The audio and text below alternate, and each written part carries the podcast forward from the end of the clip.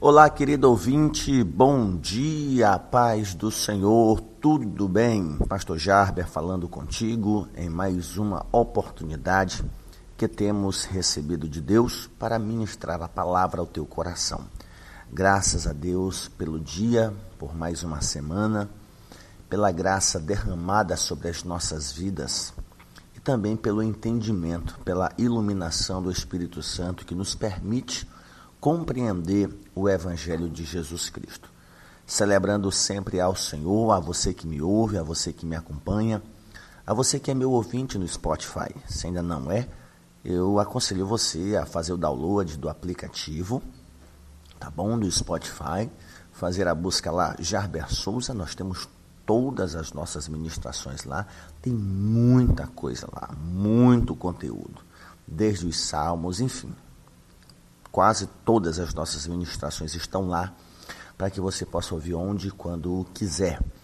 Quero agradecer a Deus pelas pessoas que me ouvem ah, no seu ambiente de trabalho, as pessoas que nos dão atenção, que tiram tempo, ligam o celular, colocam numa caixa de som, ouvem das mais diversas maneiras. Muito obrigado, que Deus te abençoe e que esta semente do Evangelho encontre guarida no teu coração como também a você que me ouve por uma repetidora, por uma emissora que leva essa ministração aos corações. E peço a você que recebe as nossas mensagens diariamente no seu celular, faça-nos um favor, envie, compartilhe para mais pessoas. Certamente há pessoas que vão precisar ouvir essas ministrações. E hoje nós, nós iniciamos mais uma série de estudos bíblicos, de meditações, de devocionais. Quando eu me refiro a devocionais, eu estou falando de, de meditações claras, objetivas e um tempo limitado que nos permite ter uma visão a, panorâmica de, do determinado assunto. Não é um estudo bíblico aprofundado com horas de meditação mas leituras bíblicas devocionais com a finalidade de extrairmos lições para a nossa vida diária. E para hoje nós iniciamos as parábolas do reino e vamos nos ater às parábolas no Evangelho de Mateus, que são muitas as parábolas, tanto do Antigo como do Novo Testamento, e dentre tantas, nós vamos separar as parábolas registradas por Mateus por causa da sua peculiaridade e a maneira como ele as apresenta para o seu público judeu em relação ao que é o reino de Deus. Por isso intitulamos as parábolas de Jesus ou as parábolas do reino. E por que não lermos Mateus capítulo 13, que é o relato da parábola do semeador, embora hoje não vamos meditar na parábola do semeador, mas vamos entender o que é e por que Jesus falou em parábolas. Versículo 10 diz assim: Então se aproximaram os discípulos e lhe perguntaram: Por que lhes fala por parábolas? Ao que respondeu: Porque a vós outros é dado a conhecer os mistérios do reino dos céus, mas aqueles não lhes é isso concedido. Pois ao que tem se lhe dará e terá em abundância, mas ao que não tem, até o que tem lhe será tirado. Por isso, lhes falo por parábolas, porque vendo não veem e ouvindo não ouvem, nem entendem, de sorte que neles se cumpre a profecia de Isaías. Ouvireis com os ouvidos e de nenhum modo entendereis. Vereis com os olhos e de nenhum modo percebereis. Porque o coração deste povo está endurecido, de mau grado ouviram com os ouvidos e fecharam os olhos, para não suceder que vejam com os olhos, ouçam com os ouvidos entendam com o coração, se convertam e sejam por mim curados. Bem-aventurados, porém, os vossos olhos, porque veem, e os vossos ouvidos, porque ouvem. Pois em verdade vos digo que muitos profetas e justos desejaram ver o que vocês veem e não viram, e desejam ouvir o que vocês ouvem e não ouviram. Amém. Nós temos um questionamento dos discípulos. E esse questionamento é: por que, que o Senhor fala por parábolas? E eu quero, nessa ministração inicial, pontuar para você o que são parábolas, para que então possamos responder esta pergunta, por que Jesus fazia uso de parábolas.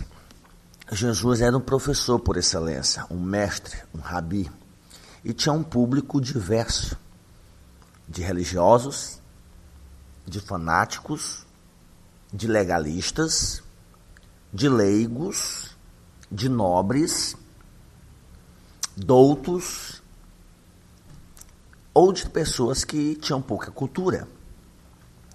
E a mensagem de Jesus precisava ser simplificada, sem perder a sua profundidade.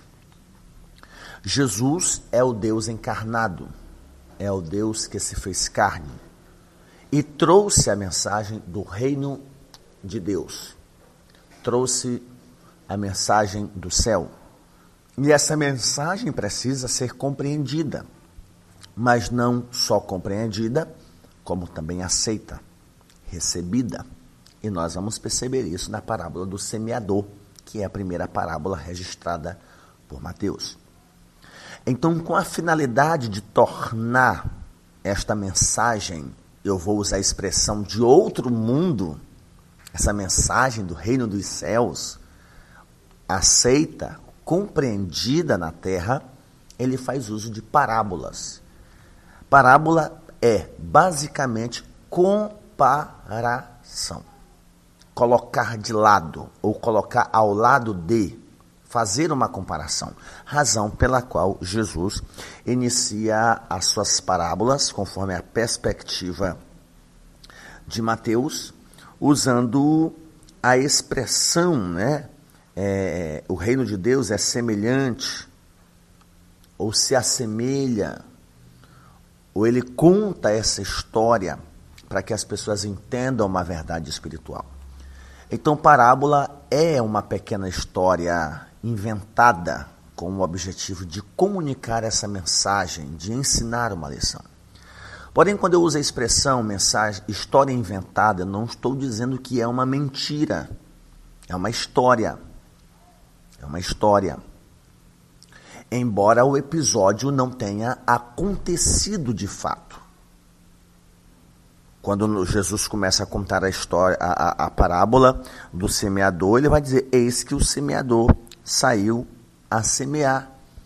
A partir do momento que os seus ouvintes o ouviam contar uma parábola, sabiam que Jesus iria contar uma história que, mesmo não tendo sido real, o acontecimento não tenha sido real, aquela história ela tem ela tem fundamentos na vida cotidiana.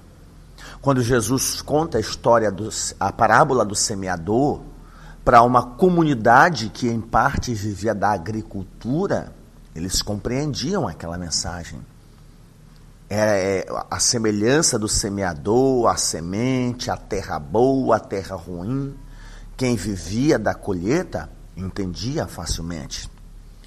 A parábola da rede, por exemplo, é, pega peixes grandes, peixes pequenos, e tantas outras parábolas. Então, eram histórias fundamentadas no cotidiano, na experiência diária das pessoas. Por exemplo, o joio e o trigo então não eram mentiras, não eram inverdades. É essa comparação.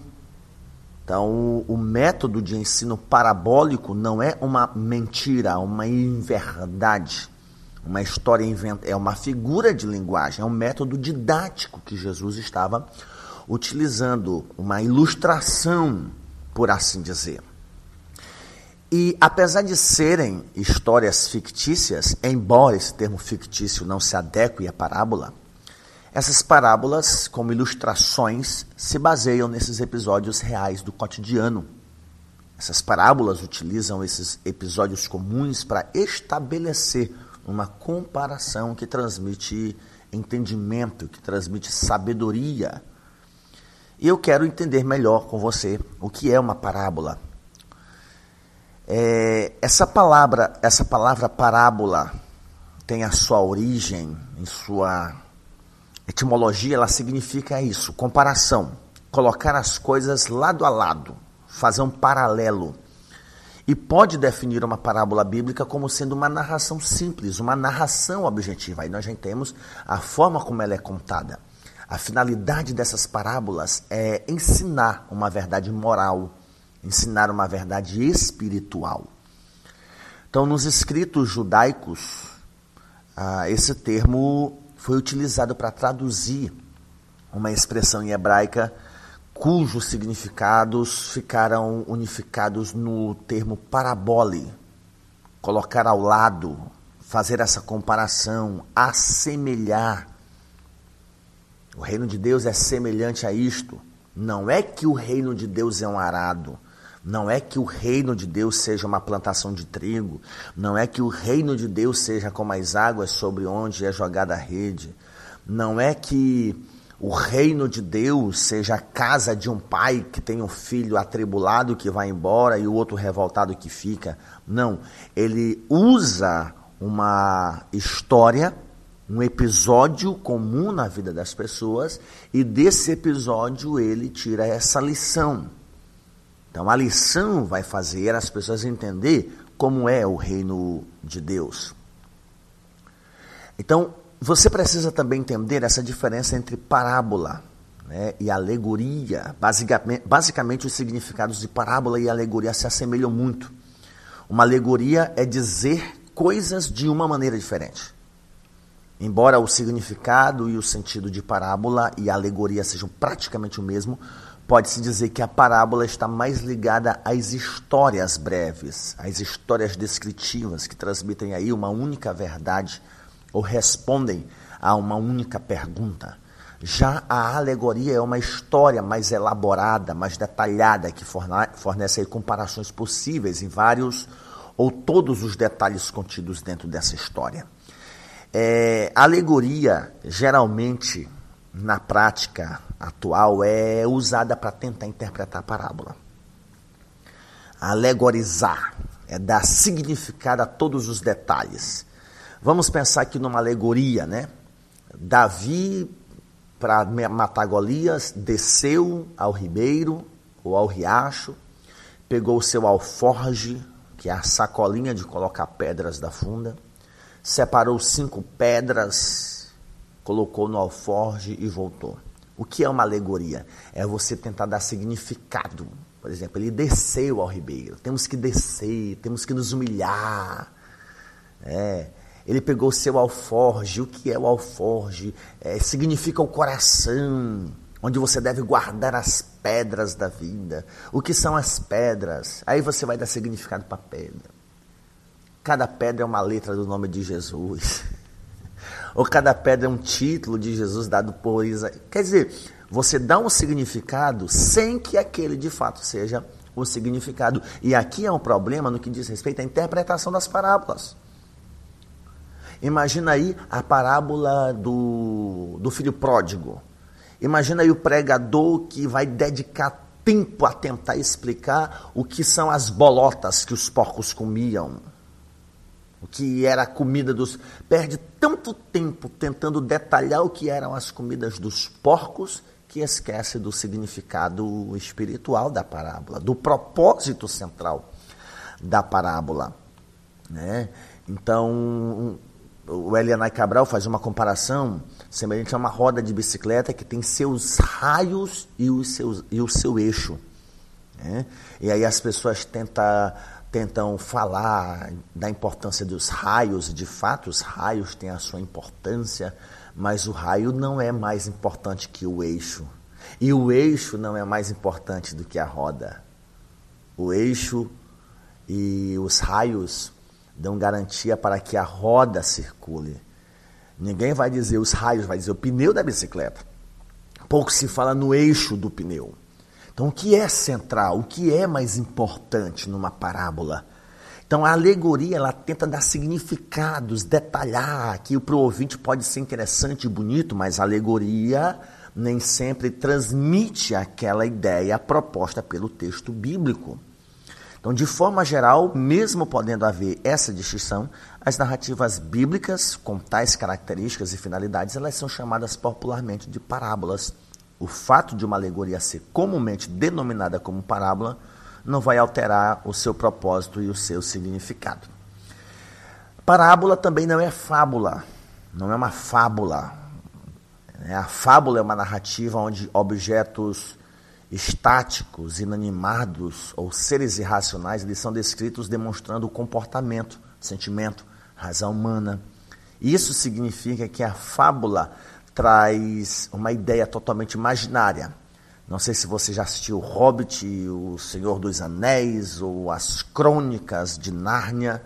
Ali tem animal que fala, elementos inanimados que falam, que tem a sua história, né? as histórias que os pais contam para os filhos, da árvore que falou, é, enfim, essas coisas são coisas fabulosas.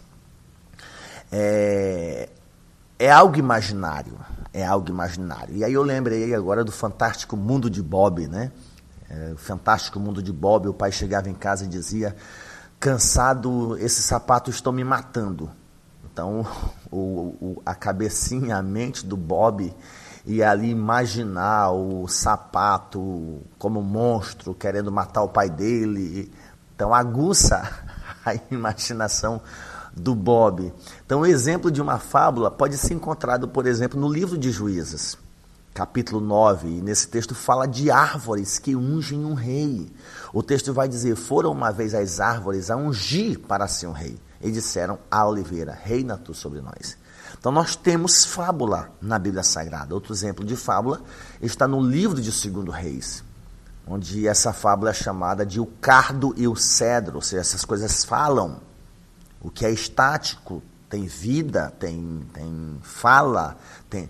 Nas parábolas, não. A semente não fala, né? o joio não fala, o trigo não fala, a rede não fala, os peixes não falam, a figueira não fala. O que fala é aquilo que é real. Os dois filhos, o filho pródigo, o credor incompassivo, o juiz impenitente. Então, as parábolas são histórias inventadas mas fundamentadas em questões reais do cotidiano. Não é algo imaginário, fictício. Por mais que a história não tenha acontecido de forma literal, o sentido, o significado, a narrativa, ela tem essa conotação de algo real. Semeador saiu a semear, claro, um semeador saiu a semear. As aves do céu, né? A, o solo rochoso são coisas existentes, coisas reais. Então, essas parábolas são esse método didático de Jesus em simplificar a mensagem do reino.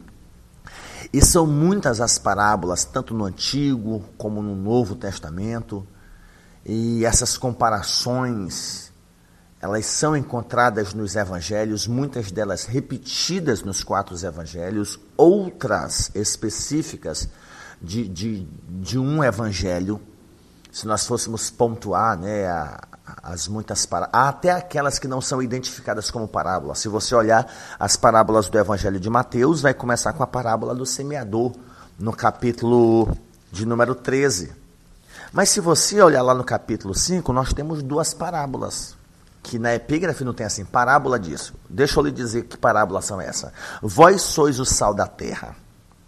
Os discípulos são. Jesus está fazendo uma comparação. Jesus está usando algo real, que é o sal, com a sua finalidade, com o seu propósito, e o fim desse propósito quando o sal se torna insípido. É uma parábola, uma comparação. Outra parábola, que não é identificada aqui na epígrafe como parábola, é os discípulos como a luz do mundo, como a lamparina, contexto de Jesus. Então, nós encontramos parábolas no Novo Testamento que não são apresentadas em sua epígrafe como parábolas. E nós vamos nos ater a essas que já são identificadas, como, por exemplo, a partir do capítulo 13, como sendo parábolas, comparações. E, sem sombra de dúvidas, em outra ocasião, nós vamos nos ater a esses outros detalhes. Então, isto é que é parábola, são essas comparações são histórias contadas, por mais que a história não tenha sido real, acontecimento literal, mas elas são fundamentadas em episódios reais do cotidiano. Jesus está inventando uma história Mas os ouvintes ouvem essa narrativa porque essa história é contada com base naquilo que eles vivem. O semeador, o credor, o juiz, os dois filhos, a figueira, a... e por aí vai. Não é um mito, não é um mito, é uma história fictícia, um mito contado, inventado para explicar o inexplicável. Jesus faz uso daquilo que é real, daquilo que é cotidiano, daquilo que é experimentado diariamente pelos seus ouvintes. Então, tendo compreendido o que é parábola, o que é comparação, essa ilustração, vem a pergunta: por que, que o Senhor fala por parábola? Jesus tem dois objetivos: um, para que vocês entendam, e outro, para que outros não entendam. Uns estão com o coração aberto, os outros estão com o coração endurecido. Os que estão com o coração aberto são os que são desprezados, são os que são ignorados. E por serem ignorados, eles estão mais atentos à mensagem de salvação. Já os religiosos, os fariseus, os formalistas, os legalistas, eles não têm interesse, eles estão com o coração obscurecido. E Jesus vai dizer: Eu estou falando por parábolas, porque a vocês é dado a conhecer os mistérios do reino dos céus, mas àqueles não lhes é isto concedido. Não tem como eles entender, e eles não, não entendem porque estão com o coração obscurecido. Muitas coisas Jesus respondia para os discípulos em particular. E é claro, os discípulos iam explicar depois para quem ele questionasse, iam transmitir essas verdades posterior. Então, as parábolas têm por objetivo simplificar as verdades a respeito do reino de Deus que não é deste mundo, mas será implantado neste mundo. E uma vez que Jesus é o Deus que se fez carne, trazendo uma mensagem do céu para esta terra, para que esta mensagem fosse aceita, compreendida, Jesus fez uso didático de questões reais da vida diária das pessoas. Isto em teologia nós chamamos de economia divina. Jesus se economizou. Jesus não fez uso da linguagem celestial, Jesus reduziu seu argumento a vivências diárias das pessoas.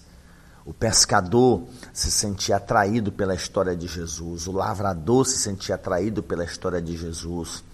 Ah, o pobre, alguns ricos que tinham interesse na mensagem de Jesus. Imagina Jesus contando aí a parábola que não está no Evangelho de Mateus, do fariseu e do publicano. Imagina o publicano que ouviu essa história. Por outro lado, imagina o fariseu revoltado, com o coração convicto de que ele era o certo, de que ele era o dono da verdade e que Jesus era apenas um impostor. Então, Jesus tem dois públicos: os que estavam dispostos a aprender, a entender, a compreender, e aqueles que já achavam que já sabiam de tudo, razão pela qual Jesus disse: examinem as Escrituras, porque vocês julgam ter nelas a vida eterna. Então Jesus confronta esses discípulos, confronta seus seguidores, conta belas histórias da vida cotidiana e dessas histórias extraem verdades espirituais, verdades profundas a respeito do reino de Deus, para que o reino de Deus seja apreciado, para que o reino de Deus seja compreendido, para que o reino de Deus seja abraçado. E é isto que nós vamos fazer a partir de então, meditando diariamente sobre uma das parábolas de Jesus para o nosso crescimento espiritual, para a nossa vida diária, para que nós possamos amar ainda mais a mensagem de Jesus Cristo. Você pode dizer amém? Deus abençoa a vida do meu ouvinte. Abençoa a vida dessa pessoa que me ouve estando no trabalho, que dedicou tempo, atenção e ajuda-nos, Senhor, a entender a tua palavra. Ajuda-nos, Senhor, a compreender a verdade do Evangelho. Não nos deixa na ignorância. Não permita que o nosso entendimento fique na obscuridade. Nos ajuda, Senhor, a vivermos para a tua glória e que o, de, o, que, que o devido entendimento da tua palavra nos ajude a vivermos de forma melhor para a tua glória, para o teu louvor. É a oração que eu a te faço no nome de Jesus. Amém.